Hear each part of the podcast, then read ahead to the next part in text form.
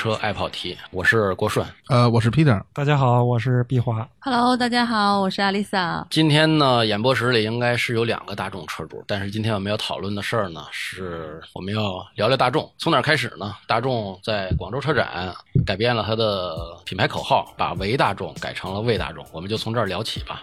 大众，我就是大众车主啊，呃虽然是斯柯达车主，斯柯达不属于大众嘛，大众还可以吧，我觉得还可以，但是呃负面消息很多啊。我比如说什么这个这什么后边什么老段是吧，然后小毛病很多，反正后面什么老段？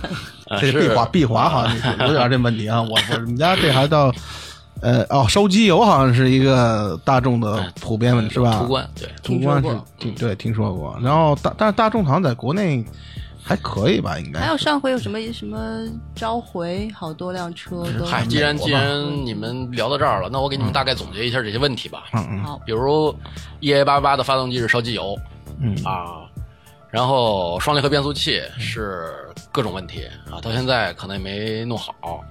然后还有当时的新速腾，现在来看是上一个小改款的新速腾，是后轴断裂的问题。还有一些异响，就是怠速的时候，它会右前门那儿哒哒哒哒哒哒，这个异响对异响也还有还有什么可以了，这些这些足够你碰到一碰到一辆车上就可以了，是吧？头疼就就是我们为什么今天要说这个话题呢？其实原来它的品牌口号叫“车之道，唯大众”，唯就是唯一的那个唯，就是我感觉真的是一种傲慢的体现，特别膨胀。你可以这么叫，如果德国没有奔驰、宝马，没有奥迪，没有保时捷，你可以叫车之道为大众。但是我们这儿也有奔驰、宝马、奥迪、保时捷这些车在这晃荡，你就车之道为大众，有点牛过了吧？我觉得也可以理解吧，我就唯我独尊嘛。怎么说呢？嗯我觉得这不是就是德国的一种文化嘛？可能是因为当时嗯这不是希特勒建立的这个品牌吧？对我不知道是不是说说的对不对啊？他可能确实唯我独尊嘛。你想他，你你在中国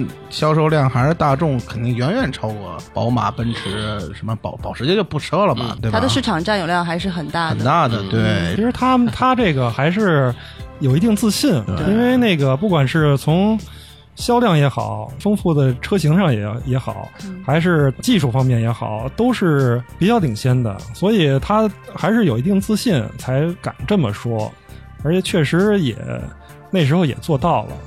那现在不自信了，现在可能别人追的比较快吧，可能他谁追的比较快吧？他差了一点吧。你开了一个断轴的断轴我先问一下萨迪塔，断轴是有什么感觉吗？断轴他没断过，你以为他真断哦，过？没还没断是吧？没断。不是，这不是你断了我就不来了你。能不 不这么说吗？哦，我以为断已经断过，然后还能开。我说这碧华一会儿不敢。敢开车了，我刚才听那个阿丽萨说，其实你说它车型丰富，那真的相当丰富，咱们就说是一汽大众一个级别里，它就能够挤进四款车，就说紧凑型的，紧凑型的从低到捷达、宝来，嗯，高尔夫，啊对啊，四个车型，对，嗯，所以它就高中低档都有了。嗯，你要说它高档哈，没有什么高档，有。啊，什么呀？哦，呃，辉腾啊。辉腾。啊，多么多么霸气的名字啊！辉腾这笑话就太多了，这个这个。那我就说它这个这么多车型，我不是有一个笑话，也是笑话吗？说是什么拉长点儿、拍扁点儿，然后加个后尾巴，再去个后尾巴，然后就这不光是有笑话，还有一个攻略，啊，就是怎么让你 从前面、后面、嗯侧面分清是哪款车。嗯这个这个好像你们回去好好看看，挺逗的。外观那么相似，可能是有它的道理。它这个比较简约，不做那么复杂，就是比较经典，不至于开两年觉得就过时。我不是这么看啊，因为这我发现这个大众车啊有点不实在。嗯你比如说它好多功能吧，它实际上是可以通过电脑调出来的。你说它这种事儿，你说它能够，你你说这种它什么为大众啊，就是为了钱嘛，是不是？哎，其实它这些断轴啊、双离合这些问题，都是从钱上考虑的。他为了节省成本，这个也没办法。他这些把这些都加上去，可能就买不起这个车了。那你是碧华，我我真我他是故意这样做吗？碧华帝华你真的真的很坚定。大众你那车是大众给你的吗？白送不是这个，我现在开着这个，我就要辩护一下嘛，是吧？不，你说如果说是个一些硬件的更换吧，我还可以理解啊。嗯，但是你光软件这功能是有的辅助的转弯的照明，对，还有什么那个胎压有，胎压报警。嗯啊，对对啊，你有这功能你不开啊、但是现在好多厂家都是这样。我给你说一个比这还严重的，但是现在人们都特别习以为常的，嗯就是同一款发动机它会有不同的调教，它的发动机卖出来就差好多钱。比如说宝马叉一大概是都是二点零的发动机，就三个马力，三三款车，价格就差多了价钱是。不一样的。对，差多了。就是现在厂家都鸡贼的鸡贼的厉害了。所以我跟你说啊，这个这个就不对，就是车商啊，就是奸商。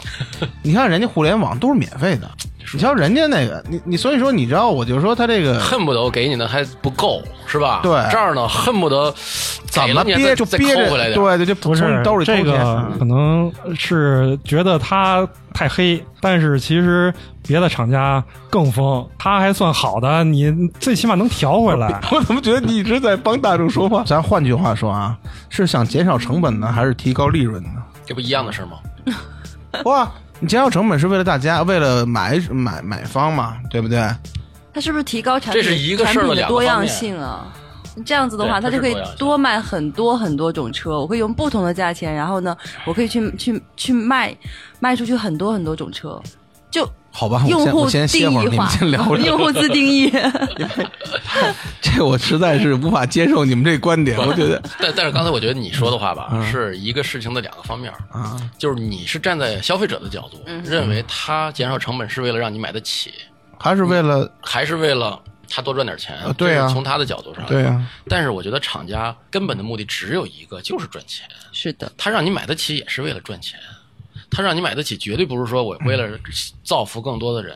嗯，像国内啊，还是做的跟国外有些区别是什么呀？就是你不能选配，不需要这个东西，我我就不花这个钱。国外这个恨不得轮毂、车身的颜色、内饰的颜色什么都可以选，在国内就很难做到。你说的这是非常关键的一个减配，其实它生产线就完全减少了这个定制化的这个内容，对啊吧它能减少非常大的成本，而且这是隐性的，是消费者完全感觉不到的。因为有很多配置好几年都用不上。对，比如天窗，对，第一次买车天窗好管用啊第！一次买车的人都爱天窗，我说的对吗？不，可能不对。吧 没有没有，你想到天窗，只是想到它会不会漏水，我觉得。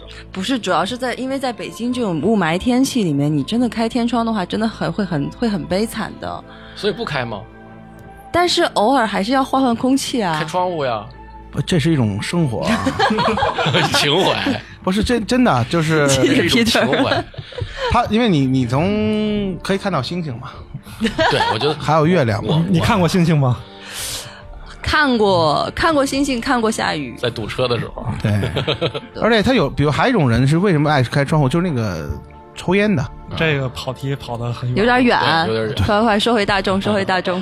啊，说回大众刚才说减配了，其实想了想，大众的减配其实是有一些规律可循的。最开始咱们都知道是所谓的 Polo 小钢炮，那时候应该是原汁原味的，基本上是什么都没减配的。然后之后呢，过了几年就开始慢慢的有减配了，比如我买的那一代速腾，后排就没有安全座椅接口，我那个斯柯达也没有，因为那时候国家也没有强制规定，它就都减了。这还是一些自己觉得有点理亏，我不是特别理直气壮的减配，就是我偷偷摸摸的减配。大概两年前吧，新跑了出来的时候，一般后排座椅都会有一个粘垫儿，会把它盖上。但是它那不但没有那个粘垫儿了，而且那毛刺儿都拉手，在工艺上就有点没底线了。最登峰造极的就是这个后悬架。啊，以以给后排乘客打造大空间为名，就像有关部门说，我们为了防止雾霾、防止污染为名，我们就不降价了。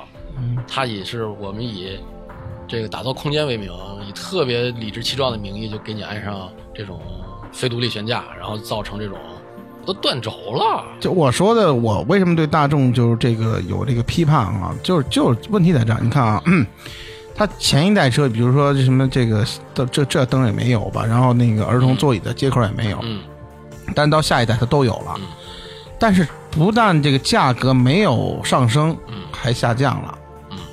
嗯，那你什么道理呢？那你你你真的就不是为了我们那个，为了我们能买得起车？你就刚才毕华这个给他的解释理由完全不成立，他就是为了他自己多挣点钱，省个灯，他就是成本，这就是利润呢。大众听你这冤枉了，我们不如不降价了，不降价你还不说我们是吧？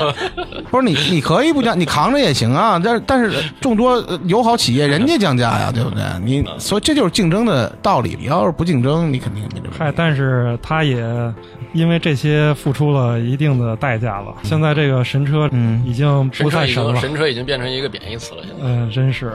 这个后悬架的问题也是比较困扰我们这一代车主。是吧？对他这个方案确实难以接受。这个断了之后，就车就开不了了，是吧？轮子就掉了，哦，轮子都掉了。悬架都掉下来了。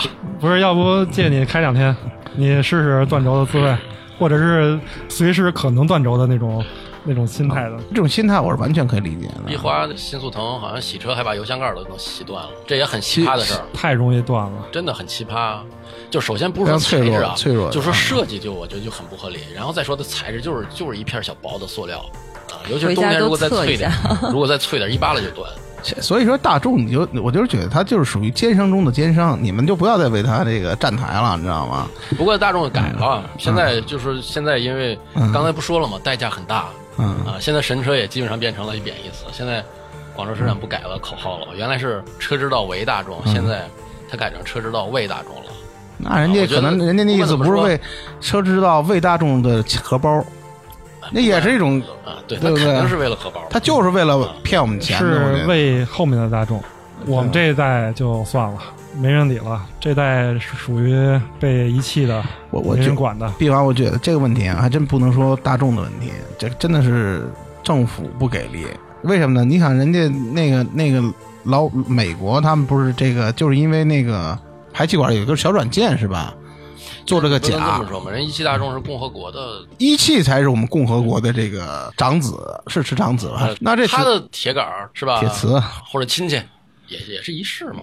哎呀，这么说反正可以理解，但是你放到毕华这，心里他他怎么开车啊、每次都想着后轴要断。既然说到这儿了，咱们送给毕华一首歌吧。这首歌应该很对他的这个情绪，就是 The less I know, the better。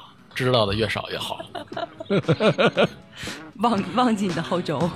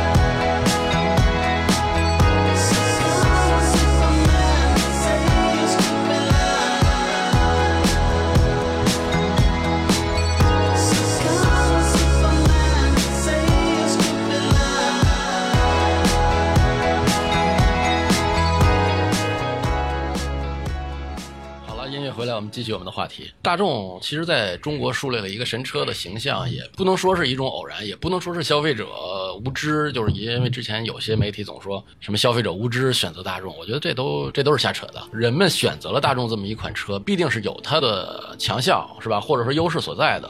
可能还是这个品牌吧，进中国比较早，嗯大家对它的这个认知啊，都是停留在那个时代。但是那个时代那些车啊，确实都很好，嗯德国品质，然后从那儿就开始了，嗯，确实是各方面都不错。对对对，对，老普桑以前我刚刚学会开车就开老普桑嘛，肉肉的高速就着，那时候也特稳稳当那车，那特别轴是那在高速上。像我们我们这代人到现在终于可以自己买车了，当然肯定要买一个德国品牌，可能还是有情节吧。对，嗯先生为主。我说一个，就是我帮一个女性朋友买车，当时就是想买一个红色的车，想二手车啊。当时看到了一个红色的福克斯，价格也很不错，就特别动心。当时我就说，我作为一个小女孩，福克斯不是特别适合你。为什么？对于这个小女孩来说，速腾这种做工，尤其是再到里边跟福克斯比，我说还是等个速腾吧。后来给她买了一辆速腾，嗯后来再问她，她说，嗯，还是该买这个速腾。嗯，对于福特车主，是不是不是没听明白，特别不高兴？没太听明白，没有没有。没有就是说怎么就从哪儿你看出来不是这这这这个我我我觉得我可以给你们解释一下，不是说解释，就是曾经我听说过一个事情，比如说相亲吧，这个里面就是说 OK，然后女生有一辆车，然后呢去相亲，那么大家就会说，如果这个女生开高尔夫的话，那么这个女生呢就会市场会比较大。我虽然不知道为什么，我到现在为止我还是不知道为什么，这可能是人民大众对高尔夫对这辆车的这么一个认可对，我觉得是。同意阿丽萨说的这个意思，就是说也不知道为什么我们就觉得这个高尔夫是一辆好车，高尔夫确实是辆好车，为什么？阿丽萨都没有开过，就说 高尔夫我我开过我开过高尔夫哦开，我开过高尔夫，偶尔开过一次高尔夫，他认为它是好车。呃，虽然说它没有我自己那个车开的那么顺手，因为它的位置比较高，嗯，但是但是它这个车动力还是确实很好的。我我想说的问题就在这儿，你知道吗？就是说我们在说一个一个车好或不好，或者我们说德系车就是好，日本车就是烂的时候，它到底我们凭什么去说这件事儿？到底是谁告诉我们这件事儿的？比如说高尔夫，也是我所有人所有的朋友都说，哎，高尔夫好车，高尔夫好车，买高尔夫就是懂车，怎么回事呢你解释？的就不客观。比如说，如果让我跟你说啊，嗯嗯高尔夫好在哪儿，嗯不好在哪儿，我会这么跟你说，而不是跟你说高尔夫是辆好车，嗯，什么福克斯是辆破车，我绝对不会这么跟你说。那怎么说？如果比如说啊，嗯嗯首先福克斯是一款非常运动的车，福克斯的底盘是非常棒的，福特的底盘是非常做的非常棒的。嗯当然，我也不是为了夸福特啊，福特的做工也是非常差的，内饰这种粗糙啊，然后、呃当年那一代福特的那个车也比较费油，嗯啊，这些都是它的客观，也是它的客观问题。所以我觉得，作为一个小女孩来讲，嗯她更应该选择一款速腾。如果是我，嗯嗯可能这个福克斯就更适合我。我想问你，跟这个女生说完这些之后，她最后选择速腾，真的是根据你说的这些选没有，我没我没说这些，哦我只是说那个不太适合你，这个比较适合你。因为因为我觉得对于可能女生来说，听到这些之后，我觉得就迷糊了可能对整个人会晕了。对，所以我基本上也我完全不理解是到底让我买还是不让我买啊？太专业。太专对，就是说，所以你知道，呃作作为一个普通的用车者和你们专业用车者的一个区别，嗯，就是你们说这些事儿吧，我们也不知道你在说它好，还是说在说它不好。反正你我我已经嗯挺挺说人话的了，不像杂志上那种 那种所所有的都说好，已经不是这样了。哦，杂志真是所有都说好，任何时候都是很好，都不知道选择什么。呃而且杂志咱们回头再讨啊，论杂志的这对，个。所以说你那个你你我我说我的观点啊，大众我认为他在营销上他是成功的，我觉得广告花不少钱应该，要不然我都不明白怎么就传出来就是呃打死奥高尔夫拓了都嗯对，打死奥拓，然后高 打死奥拓干嘛呢？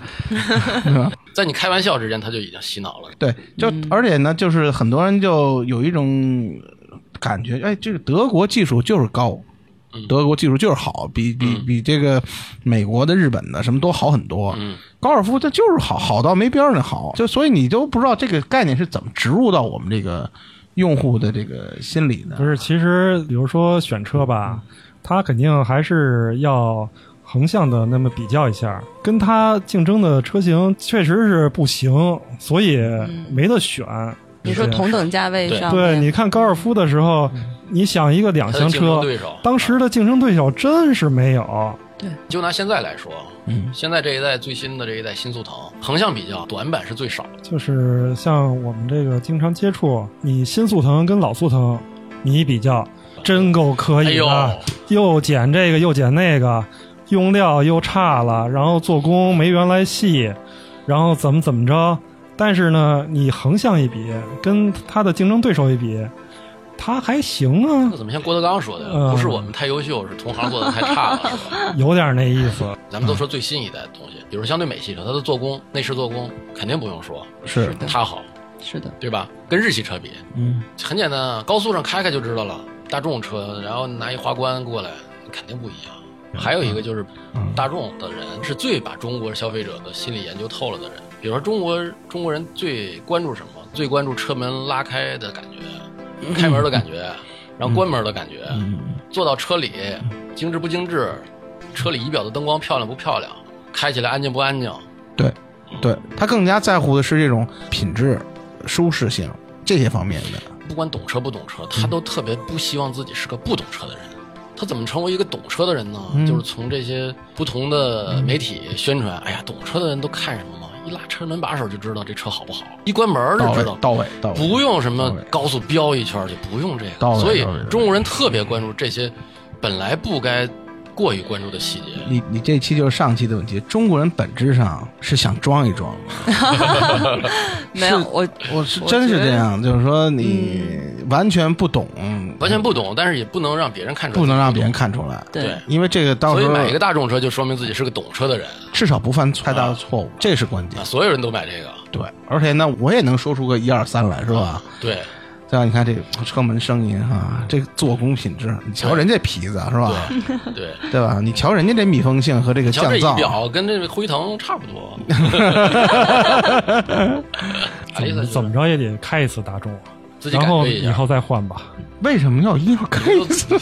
其实毕华意思就是说，这一辈子总得有一辆大众车吧？是这意思应该是吧对吧？没有，其实我、嗯我我觉得，其实大众成功来说的话，嗯是大众它的这个中文翻译是最最成功的。嗯因为其实呃，我不知道我说的对不对啊，大家可以可以可以嗯，跟着我。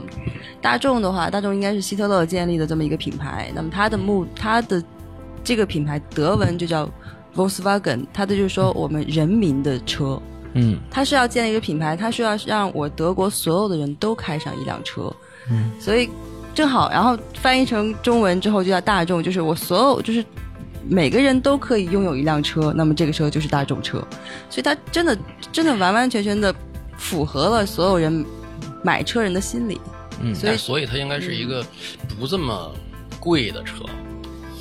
它真的不是很贵它在中国是不是很贵的车？我觉得在中国它的定位高过了它的品牌应该有的位置。就是说他呃，这个我同意。如果你要跟德国相比的话，我同意。嗯，就是大众车本来就是应该是人们心目中一款很普通的、很实用的、能代步的车。嗯但是在咱们这儿稍微的变成了一点儿，稍微有点儿小小情节是吧？小档次有一点点小小小各种情怀的车。对，其实如果这么说的话，就好像大众应该是我们中国人对奇瑞、对 QQ 的那种，如果它能降到 QQ 的价钱，是不是就很好了？我我支持这观点，其实我支持所有车都应该降到 QQ 这个这个价格我们曾经试过进口的大众车啊。和中国国产的大众车，那完全是两个车。对，我们去试过测试场测过一款车，叫那个迈腾的旅行版。平时开的时候就感觉那个车非常顺手。当时在那个川庄的时候，第一圈开下来，我就跟同事说：“我说，哎呦，这车真的比三系开着好，真是那种行云流水的感觉，一开就不一样，特别知道你要干什么，你让你指哪儿打哪儿的一款车。这我们老黑日本人说往美国卖的车比卖比往中国卖的车要强很多。日本也是鬼子，那德国也是鬼子呀。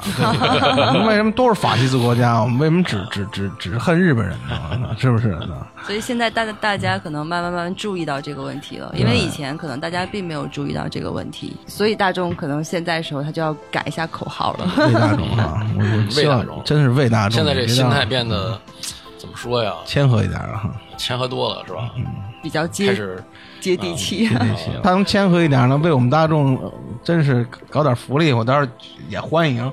但是至少先把我们碧华这个嗯对这这这问题解决轴先解决了吧，对不对？这是实在的事儿啊，对不对？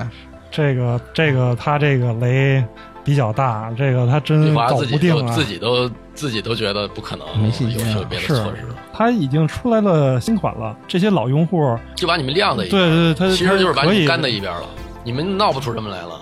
是有点这意思。所以你还是买日本车将来。我至少我跟你讲啊，我买日本车更不安全，更不安全。所以只有你开过了，只有你拥有了，你才知道它的好与坏。大众苦与乐，大众这一段真的是糟心事儿不少，除了中国之外啊，其实中国这么这么闹，他也没多上心，我觉得还是这个尾气门。尾气门出了之后，首先那个我这儿查了查资料，首先文德恩是吧？啊，一把手就辞职了，然后斯柯达的头儿被大众派到北美去救火，然后第二天人家就辞职了，不去。啊，第二天就辞职了。然后过了几天，大众的设计总监也辞职了，然后奥迪的技术研发总监也辞职了。就咱们知道的这些，咱们平时经常听到的这些，嗨，常在江湖飘，哪能不挨刀？你你你下辆车还会选择大众吗？这是很关键的问题。你这辈子还会选择大众吗？它还存在的吗？假设他存假设它存在嘛，假设它存在，我们都存在，你 你还会选择吗？我觉得应该不会那么快重新选择了，因为它毕竟它这些遇到的问题比较棘手。其实用买一车不就是为了省心，为了能够代步能够方便自己的生活吗？对，但是现在这些事儿让你提心吊胆，有很多这这个噪音啊、变速器啊、又召回啊，这油箱盖儿都能说。对比较头疼，所以还是看看它的发展吧。一段高潮，一段低潮，我觉得这是很正常的一件事事情。在中国强势了太多年了，有个低潮的阶段是很自然的，总是这样下去也不太正常。咱们这期就先聊在这儿，还是老规矩，在喜马拉雅或者考拉 FM 搜索我们的题目“众车爱跑题”就可以找到我们。感谢大家的关注，感谢大家的收听。再见。嗯。拜拜。拜拜。